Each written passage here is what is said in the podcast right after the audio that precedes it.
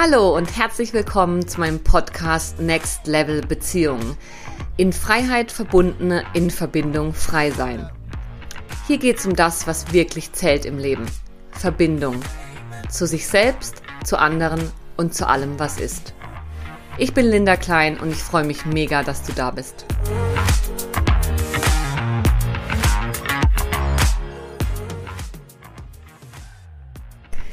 In dieser Folge spreche ich mit Malu Tschöke, Coach und Heilerin, über ihren Post der Tantra Playboy sowie über Selbstverantwortung bei der Partnerwahl und die spirituelle Szene Berlins aus bindungstheoretischer Sicht.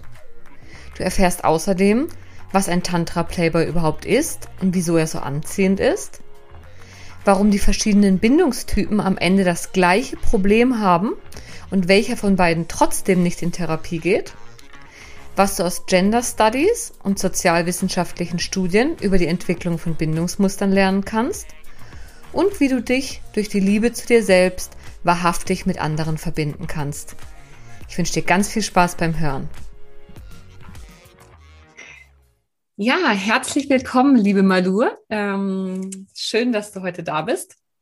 Schön hier zu sein.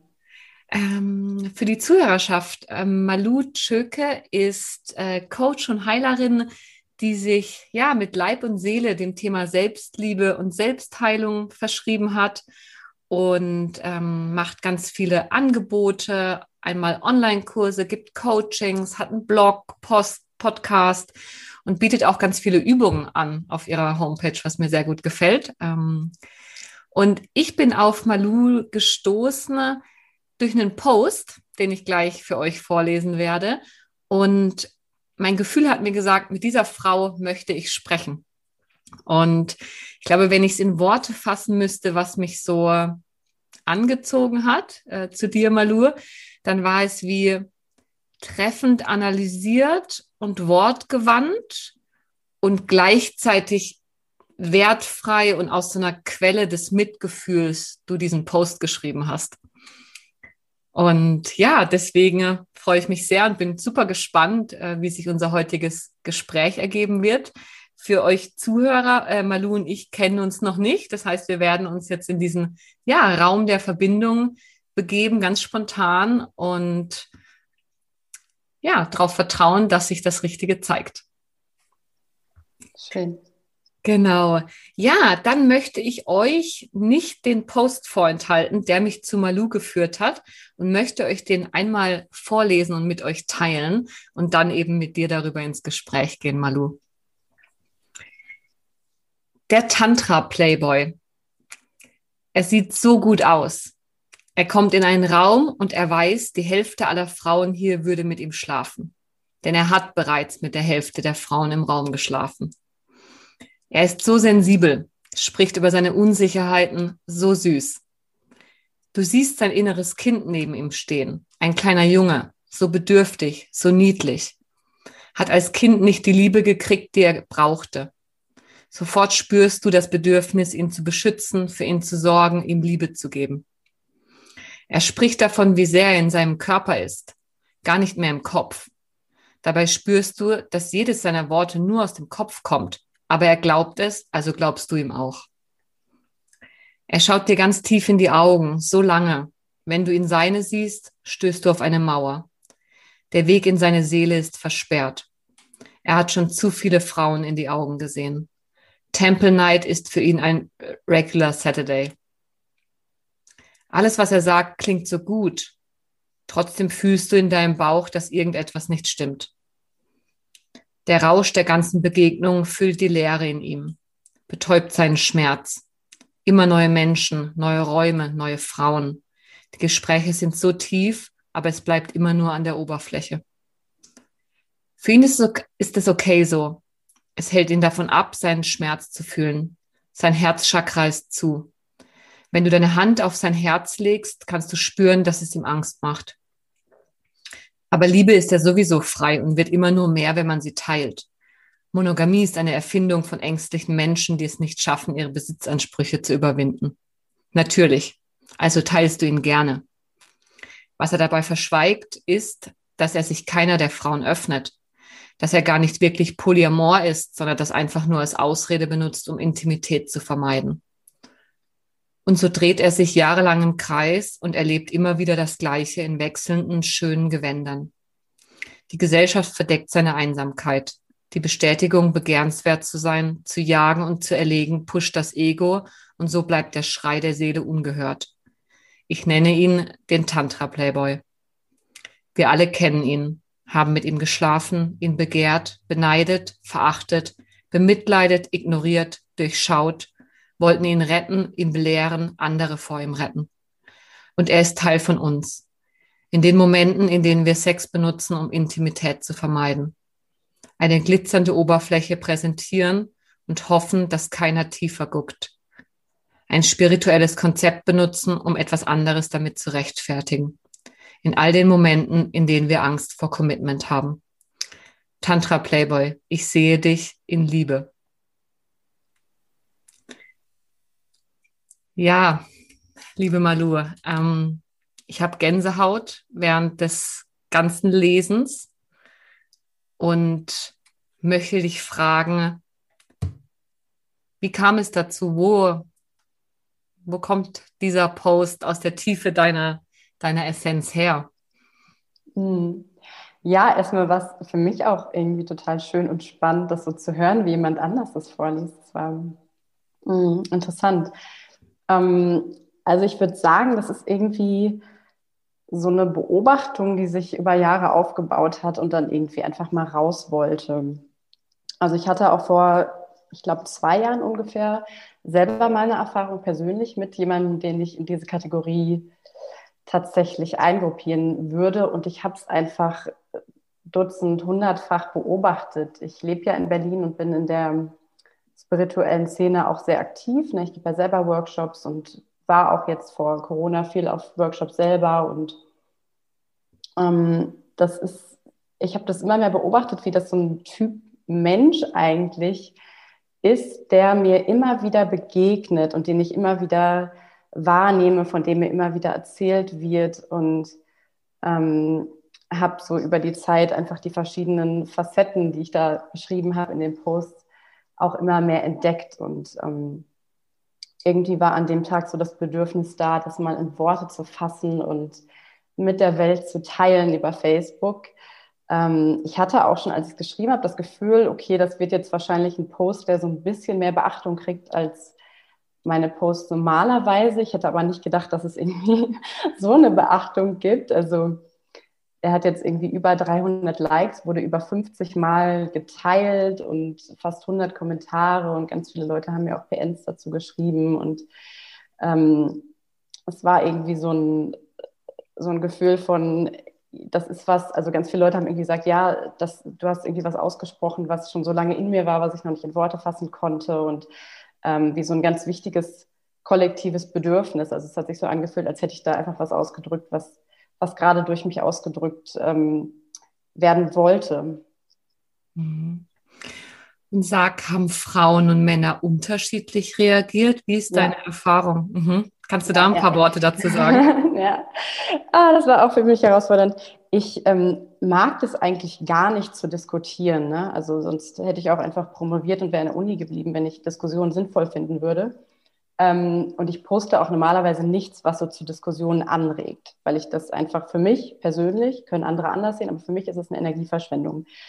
Und ähm, das war mir auch vorher nicht so richtig klar, dass das schon ein bisschen kontrovers ist und schon teilweise auch zu Diskussionen anregt. Also die meisten ähm, haben sich einfach bedankt und fanden es sehr schön, haben sich irgendwie gesehen, gefühlt.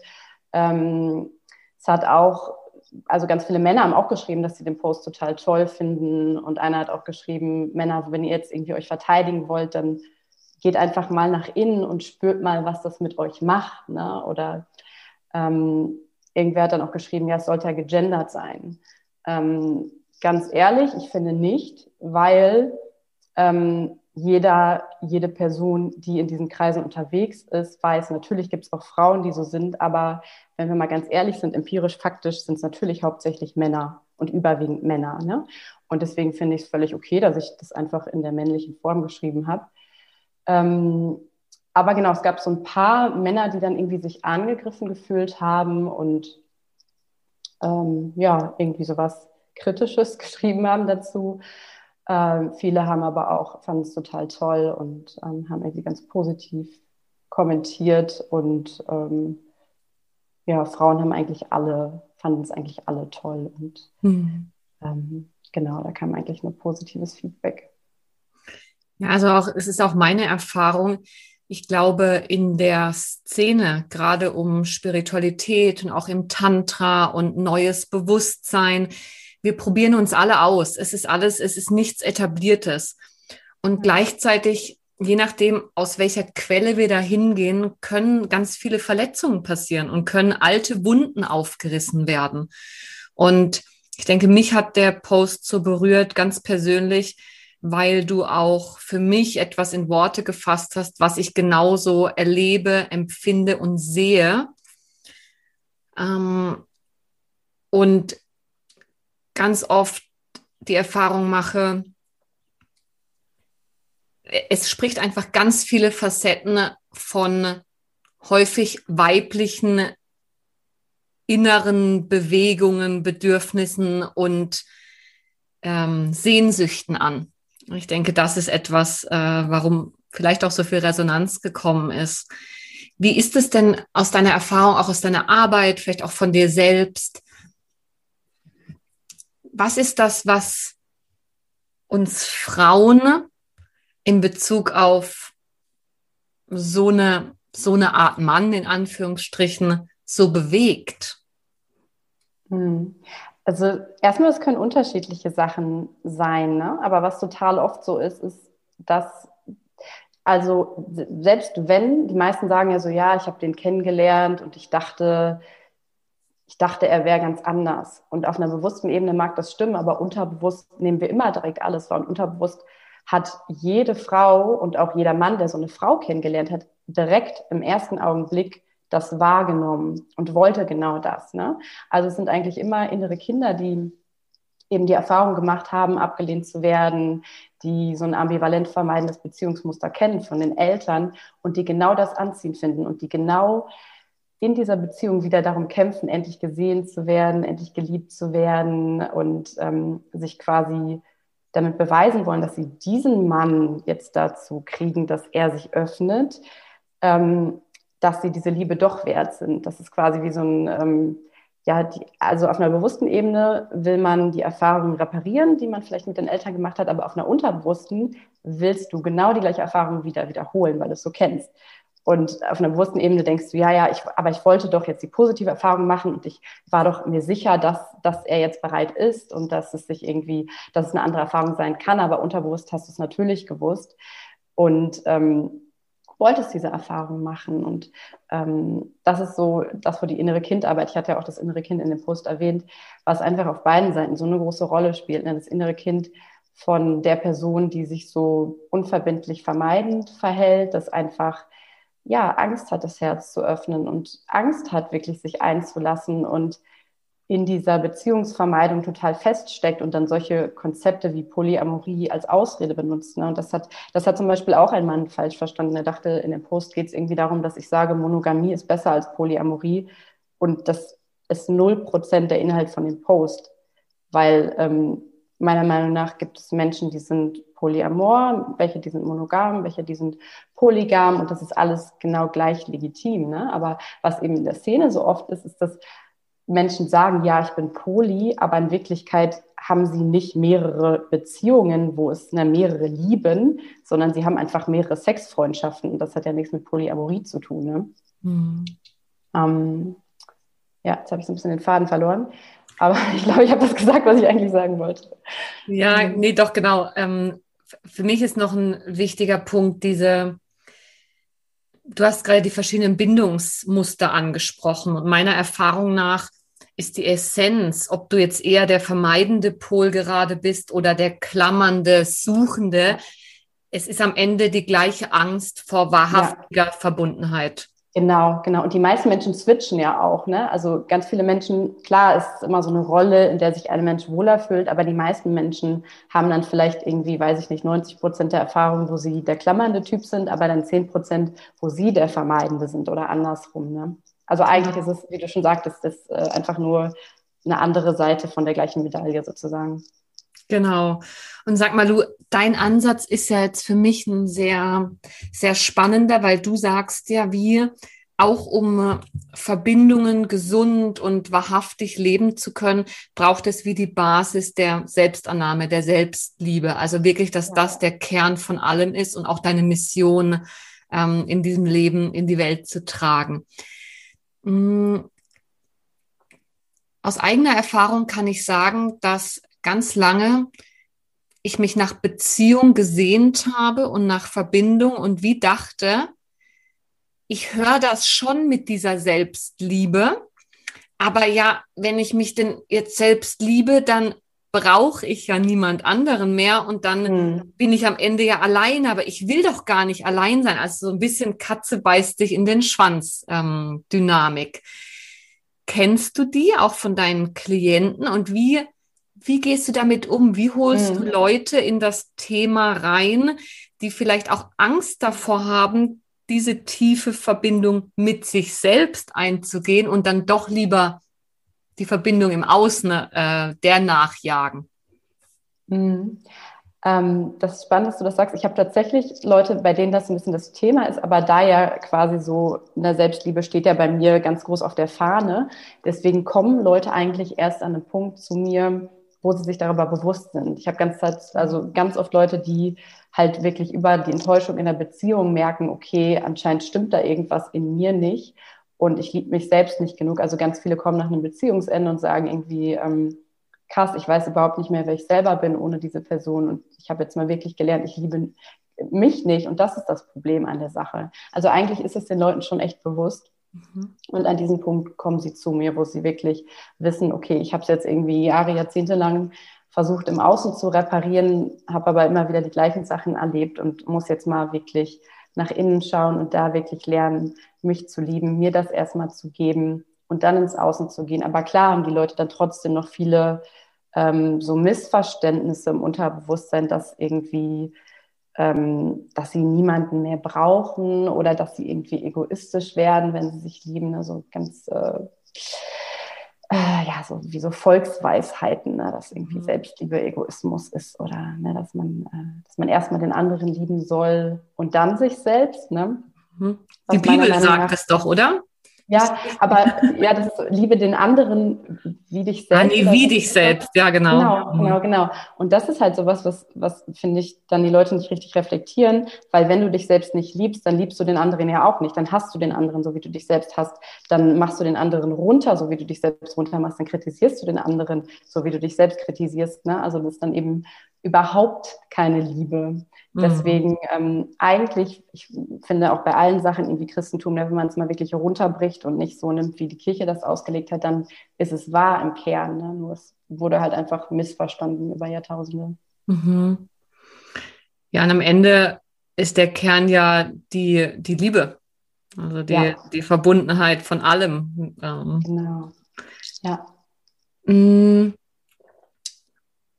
Selbstliebe bedeutet für mich auch viel die Verbindung mit sich selbst, die, die Integration von allen Teilen, die wir so vielleicht in der, in der Biografie abgespalten haben, weil es zu schmerzhaft war, weil es nicht erwünscht war, weil, ja, weil wir dachten, es, wir sollten anders sein, als wir sind. Hm. Wie ist dein Weg, dein, vielleicht auch dein Weg gewesen zum dich im Kern anzunehmen und wieder mit allem zu verbinden, was zu dir gehört. Mhm. Ja, der ist genauso wie du gerade gesagt hast, über das Gegenteil natürlich gelaufen, über den Schatten. Ne? Ähm, ich bin sehr früh aufgeweckt worden oder habe mich selber aufgeweckt, wie man es jetzt betrachten möchte. Ähm, ich war mit 17 magersüchtig, hatte ähm, lebensgefährlichen BMI, habe mich dann auch einweisen lassen in die Klinik und habe damals ja eigentlich noch nichts gewusst über mich und war auch total schockiert davon. Ich hatte wirklich 0,0 Prozent Ahnung irgendwie von, von der Psyche. Ich würde mal sagen, mein, mein IQ wäre sehr hoch, aber mein EQ war gen Null. und ähm, dann habe ich mir wirklich das erste Mal so Fragen gestellt, irgendwie, was, was läuft denn bei mir falsch und woran kann es denn irgendwie liegen, weil ich wirklich gar keine Ahnung hatte, woran es liegt, aber mir dann doch irgendwie eingestehen musste, okay, ähm, es kommt jetzt nicht von gar nichts, da muss es irgendwas geben.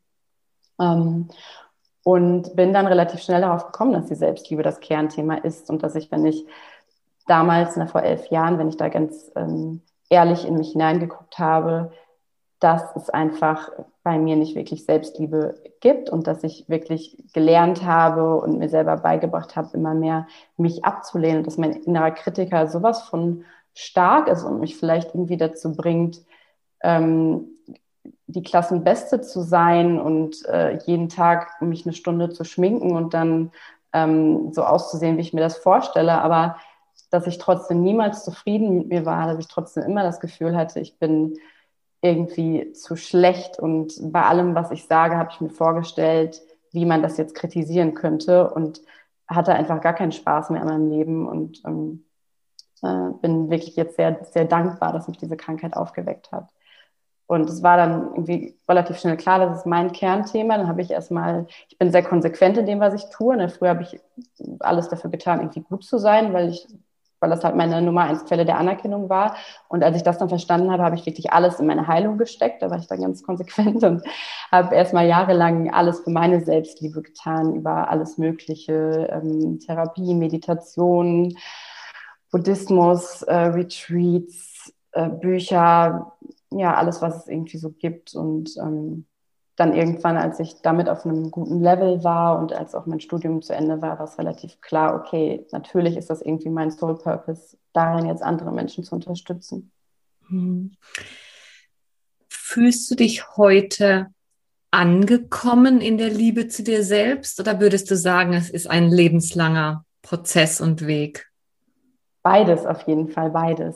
Also ähm, jeder Mensch, der irgendwie an sich selbst arbeitet, generell oder was ein Thema angeht, weiß ja, dass es quasi, ähm, es geht aufwärts, aber ja nicht so ähm, linear. Ne? Ihr könnt jetzt nicht sehen, wie ich, was für Bewegungen ich mache, aber ähm, natürlich geht es immer auf und ab, aber es geht nicht mehr so tief ab, wie es mal abgegangen ist und ähm, es fühlt sich auch nicht mehr so real an. Also ich würde sagen, meine Basis ist sehr, sehr stabil auf jeden Fall, aber es gibt immer noch Raum nach oben und es ist ein lebenslanger Prozess auf jeden Fall. Mhm. Mhm.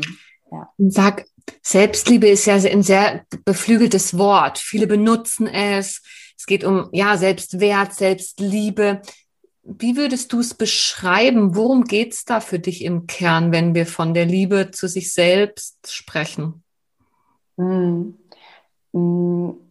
Also für mich hat es verschiedene Ebenen. Einmal dieses wirklich alles an mir zu lieben und das zu lieben, was ich irgendwie toll mache oder was ich gut und schön finde an mir, ist ja leicht, aber wirklich alles zu lieben, auch den Schatten zu lieben, mich auch zu lieben, wenn ich aufstehe und merke, heute kann ich nicht das machen, was ich mir vorgenommen habe. Heute ist irgendwie äh, nur Netflix und Schlafen dran oder was auch immer. Und auch wenn das drei Tage am Stück passiert, mich immer noch zu lieben. Und ähm, vor allem auch einfach, wie ich mit mir selber umgehe in Bezug auf andere Menschen. Also das ist immer so ein ganz großes Thema, wenn Menschen anfangen und sagen, ja, wie komme ich denn jetzt da rein in die Selbstliebe? Dass es einerseits dieses Gefühl mit mir selber ist, ne, wofür es natürlich einfach Übungen gibt, dass man trainieren kann, die Gedanken, die du über dich selber hast und irgendwann, und das ist meiner Erfahrung nach auch leichter, da ein gutes Gefühl zu bekommen. Ne? Wenn ich alleine in einem Raum bin, die Selbstliebe zu spüren, ist leichter als immer noch in der Selbstliebe zu sein, wenn ich irgendwie mit Menschen bin in Situationen, die mich triggern oder ähm, wo ich meine Grenzen einfordern muss, wo ich vielleicht auch kritisiert werde oder wo ich irgendwie andere Bedürfnisse habe als jemand anders. Und das ist so wirklich für die meisten Menschen die Königsdisziplin, dann wirklich immer noch, wenn, wenn andere Menschen da sind, in der Selbstliebe zu bleiben und immer auch diese ähm, ich habe immer so eine Meta, Meta-Ebene da, wie so eine Metastimme, so ein kleiner Bewusstseinsengel, der über dir schwebt und immer mal so sagt, ähm, okay, was denkst du gerade, wie denkst du gerade, ist das irgendwie, würde eine selbstliebende Person auch so denken, würde die auch so handeln. Ne? Und das ist halt, mit anderen Personen sind die Muster so einfach eingefahren. Ne? Also da dauert es erfahrungsgemäß auf jeden Fall viel länger, bis wirklich das Verhalten und das Gefühl immer auch in Einklang ist mit der Selbstliebe. Mhm. Und das ist für mich so ähm, ja, der Kern der Selbstliebe, einfach wirklich alles mit mir, mit mir im Reinen zu sein, mit mir alles anzunehmen und alles zu lieben, was irgendwie zu mir dazugehört, das, ob ich das jetzt als positiv oder negativ bewerte und eben auch wirklich das vor anderen Menschen zu verkörpern, dazu zu stehen und das nicht so als das, was ich ähm, im stillen Kämmerlein mache und dann aber doch in Beziehungen die gleichen Muster haben und nicht Nein zu anderen sagen, weil eben, wenn ich wirklich bedingungslos und immer Ja zu mir sage, dann ist das halt nun mal leider manchmal auch ein Nein zu anderen. Und das ist auch überhaupt nicht schlimm. Ja, genau. Und ich glaube, das jetzt nochmal in Bezug auf die Dynamik, die wir eingangs besprochen haben. Da ist ein Mensch, der sich nicht richtig öffnen kann und also in dem Fall ein Mann, so wie wir es jetzt beschrieben haben oder bei dir gelesen haben. Und auf der anderen Seite ist die Frau, die den aber unbedingt haben will da auch in Liebe anzuerkennen, ja, wo komme ich her? Was ist mein Muster? Was ist mein Anteil? Und ja. sagen zu können, ja. es ist nicht der böse Tantra-Playboy, der mir wieder mal das Herz bricht, sondern sagen zu können, boah, Mist, das hat was mit mir zu tun. Nicht ich bin schuld, sondern ja. ich bin die Schöpferin meiner Realität und häufig vor dem Heilungsweg eben aus einer Traumafrequenz heraus, aus dem, was wir ganz früh als normal mitbekommen haben, in dem Fall ein emotional nicht verfügbares Gegenüber und ich mühe mich ab und am Ende ist es doch nie genug, um ihn sozusagen für mich zu gewinnen. Das ist aus meiner Erfahrung von mir selbst, die diesen Weg gegangen ist und auch von meinen Klienten. Ne, das ist ein, das ist ein wichtiger und oft auch schmerzhafter Turning Point. So dieses raus aus der Schuld und gleichzeitig rein in die Selbstverantwortung und zu sehen, das ist mein Muster. Das mache ja. ich. Es hat mit mir zu tun und eben nicht nur mit dem Tantra Playboy, oder?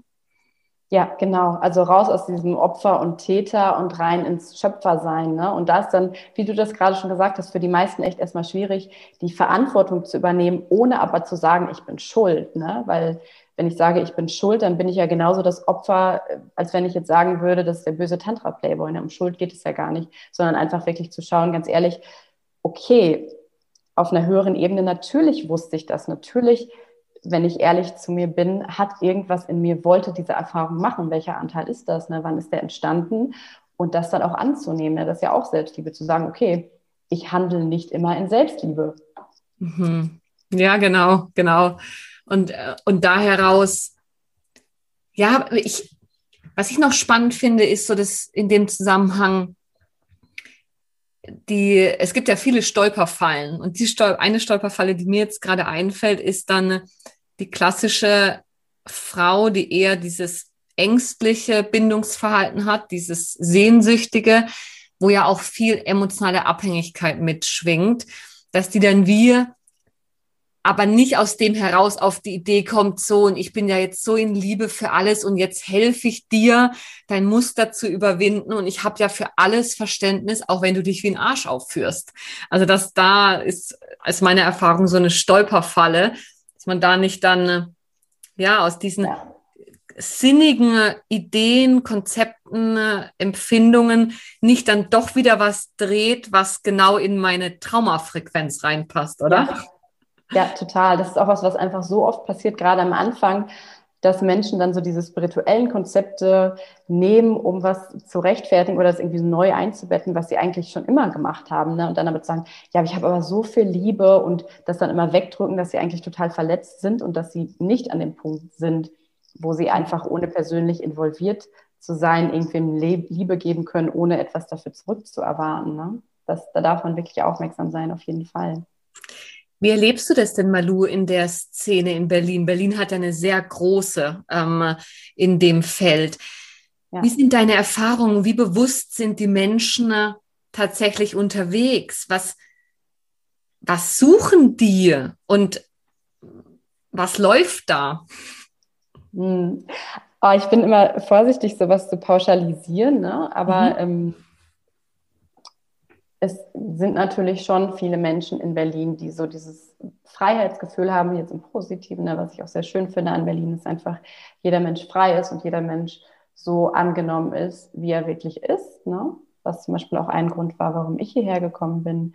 Ähm, wo es dann aber manchmal irgendwie so ein bisschen in eine falsche oder ja nicht so nicht so produktive Richtung abdriftet, ist dann halt, sich irgendwie gar nicht mehr einlassen zu können. Ne? Und das ist schon bei manchen so, dass sie sich einfach nicht so richtig einlassen können, wirklich auf einer tiefen emotionalen Ebene eben dieses Commitment irgendwie gar nicht mehr, gar nicht mehr wollen oder können. Und dann eben, dass jede Woche Temple Night ist, ist dann halt natürlich eine schöne Ablenkung und auch was, was dazu führt, dass du es nicht so spüren musst. Ne? Wenn jetzt jemand auf einem Dorf leben würde, dann wäre er halt die ganze Zeit alleine, wenn er sich so verhalten würde. Und in Berlin halt nicht. Und das kann auch eben einfach eine Falle sein. Das kann wirklich eine Falle sein, die einen Menschen eigentlich in der Einsamkeit hält. Ne? Und ich glaube, was schon relativ klar ist, ist, dass es wahrscheinlich in wenigen anderen Städten so viele Menschen über 40 oder über 50 gibt, die nie im Leben eine Beziehung hatten, die länger ging als sechs Monate zum Beispiel. Ne? Das ist schon was, was sehr, sehr, sehr, sehr häufig ist in Berlin und ähm, wo einfach viele Menschen nicht nicht in diesen Mustern konfrontiert werden. Und das ist ja auch quasi so eine, finde ich immer so schön, dass dann, ich habe ja alles Mögliche studiert, Soziologie, Sozialpsychologie und so, da kommen halt so diese ganzen soziologischen Konzepte von Postmoderne, ne, dass man irgendwie, dass es keine Einbettung mehr gibt in irgendwelche ähm, Systeme. Ne? Früher musstest du halt irgendwie dann mit 25 verheiratet sein und da gab es keine Wahl und jetzt muss man es nicht mehr. Und ähm, dadurch herrscht auch bei manchen Menschen einfach so eine Orientierungslosigkeit und führt es einfach dazu, dass sie immer so umherdriften, ohne irgendwie irgendwann wirklich mal anzukommen und ohne irgendwie wirklich mal ähm, Anteile zu heilen. Ne? Also viele ungeheilte Anteile und viele bedürftige Kinder sehe ich das schon. Es gibt natürlich Leute, die wirklich einfach das leben und die sehr bei sich sind oder die einfach wirklich polyamor sind und ähm, da aber sehr mit sich verbunden sind und sehr in der Liebe sind und wirklich ähm, sehr präsent sind. Ne? Und gleichzeitig gibt es aber viele, wo, wo man einfach merkt, die sind eigentlich in der Vermeidung und die sind gar nicht so richtig da, obwohl sie das Gefühl haben oder behaupten, sie wären jetzt total da, sie wären jetzt total im Moment, sie wären total im Körper, aber die natürlich irgendwie ähm, total aus dem Körper flüchten, ähm, weil das gar nicht geht, wenn du mit so vielen Menschen intim bist, dass du dabei immer präsent bist. Ne? Das ist einfach viel zu viel. Das, da kann kein Mensch irgendwie offen bleiben, zumindest mhm. die meisten nicht. Und mh, mm, arbeitest du auch, also die Menschen, die zu dir kommen, sind das hauptsächlich die, die eher unter leiden unter der Verbindungs Bindungslosigkeit des anderen oder kommen zu dir eben auch genau die Menschen, die wir jetzt beschrieben haben, auf der anderen Seite, in dem Fall auf der anderen Seite des Po des Spektrums, die sagen, ich habe Probleme, mich einzulassen und merke, es bleibt dennoch eine ungestillte Sehnsucht unten drunter? Hm. Schon eher die erstere Kategorie, da das schon auch ein bisschen so genderspezifische Muster sind. Ne? Und ich ähm, habe schon hauptsächlich Frauen einfach bei mir im Coaching. Mhm. Und ich würde auch tendenziell sagen, dass, dass dieser bedürftige Part, der unbedingt will, ja eher der Part ist, der irgendwie versucht, an sich zu arbeiten. Ne? Der andere ist ja eher der Vermeidende, der dann vielleicht auch nicht das Gefühl hat, dass er irgendwie ein Problem hat, weil für ihn funktioniert es ja auch ganz gut. Mhm, genau. Ich würde aber jetzt aber nicht sagen, dass ich nur so Menschen bei mir im Coaching habe, die in diese Kategorie gehören. Ich habe auch Menschen, die sind in funktionierenden Beziehungen ähm, oder bei denen ist das einfach gar kein Thema. Ja. Und sag, wenn du sagst, so genderspezifische Muster, kannst du da vielleicht noch ein paar Worte dazu sagen, eben auch aus deinem Background, aus der Soziologie, Sozialpsychologie. Was hat das dann eben doch mit, ja, mit, ähm, mit vielleicht auch Stereotypen und Prägungen gesellschaftlichen, die unterschiedlich sind für Mann und Frau zu tun, wovon wir hier sprechen? Hm. Ähm, also in den Gender Studies sagt man ja, dass alles sozial antrainiert ist, ne? dass auch ähm, quasi das ein Rock ist deswegen weiblich, weil Frauen Rock tragen und nicht an sich. Ne? Und ähm, ich weiß nicht, aus spiritueller Perspektive sehe ich manche Sachen auch mittlerweile ein bisschen anders, aber es ist ja einfach irgendwie ein Fakt, dass zum Beispiel, wenn ähm, ErzieherInnen jetzt ähm, einem Kind eine Geschichte vorlesen, also gibt es Studien drüber, ne, wenn sie einem Jungen das erzählen, dann erklären sie das eher so analytisch. Und wenn sie einem Mädchen das erzählen, dann betonen sie eher die Emotionen und sagen, ähm, die Person hat sich so und so gefühlt. Und so wird es dann schon, also nicht bewusst machen die das, sondern unbewusst Und so entwickelt sich das dann schon, dass Männer klassischerweise eher einen analytischen Verstand haben und Frauen eher auf Emotionen gepolt sind. Ne? Das also sind alles Studien, wie man das ähm, nachweisen kann, dass einfach, wie sich ein Mensch entwickelt, sehr von der Umwelt in eine Richtung gelenkt wird, ne? weil es einfach noch so, so viele Gender-Stereotypen gibt und wir noch, weiß ich nicht, tausend Jahre von Gleichberechtigung entfernt sind. Ähm, und es ist eine gute Frage, warum sich jetzt oft Frauen in diesem abhängigen, ähm, in dieser Rolle wohler fühlen und Männer oft in der, die irgendwie ähm, wegläuft und vermeidet, ähm, es, ja, die, die vermeidende Rolle, die wegläuft, fühlt sich manchmal so ein bisschen stärker an. Ne? Fühlt sich mhm. manchmal so ein bisschen so an, ja, ich habe ich hab irgendwie die Dominanz so und ähm, vielleicht kann man es so erklären, dass klassischerweise ne, im sozialen Geschlecht Männern eher Dominanz zugeschrieben wird. Mhm. Aber es gibt natürlich auch ganz viele Beispiele für genau das Gegenteil. Ne? Genau, ja. Mhm. Ja. Ähm, ja, Malur. Hm, vielleicht noch als von meiner Seite als letzte Frage, als letzter Impuls. Bei mir geht es ja ums Thema Verbindung, Verbundenheit. Eben in Freiheit verbunden und in Verbindung, aber sich auch frei fühlen. Also so eine Ausbalanciertheit der beiden Pole von Autonomie und Verbindung. Hm. Was bedeutet für dich Verbindung und wie bringst du das in Zusammenhang mit, mit der Selbstliebe für dich? Mhm.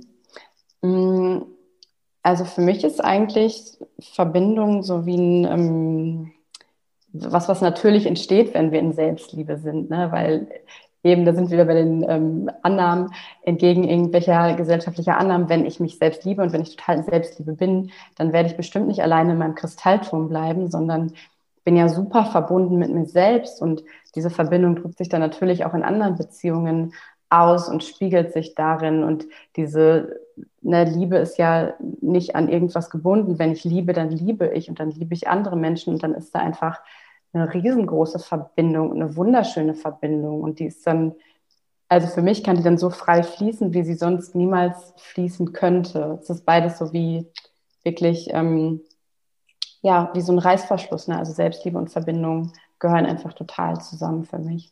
Hm, so schön. Ja, vielen lieben Dank, Malu, von meiner Seite. Ich bin sehr dankbar, dass wir dieses Thema beleuchtet haben, begonnen bei den, ja, bei der Spiri-Szene, wie ich sie liebevoll, liebevoll nenne, und vielleicht so Stereotypen, die unterwegs sind, über die Selbstliebe und Bindungsmuster wieder zurück zum, zum Kern, nämlich der Verbindung zu sich selbst und zu anderen. Mhm.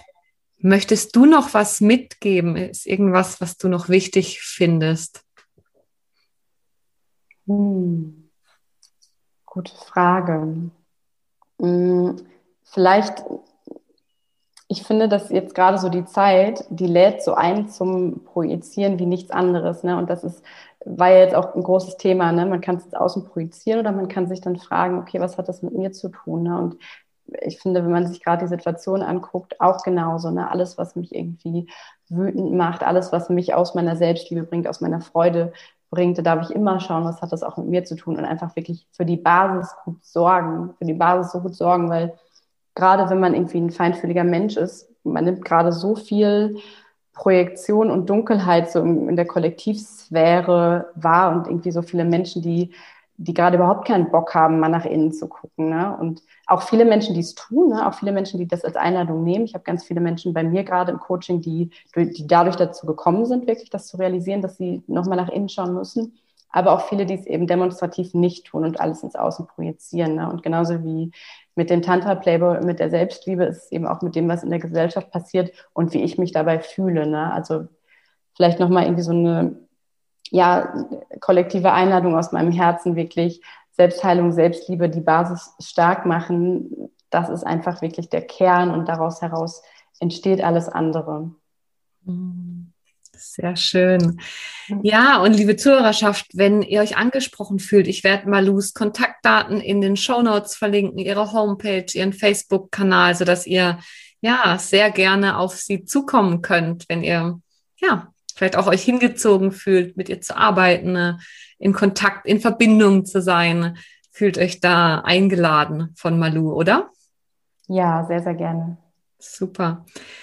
Dann bedanke ich mich von Herzen, liebe Malu, für dieses Gespräch und Danke. ja, freue mich auf alles weitere, was kommt und in Verbindung mit dir zu sein.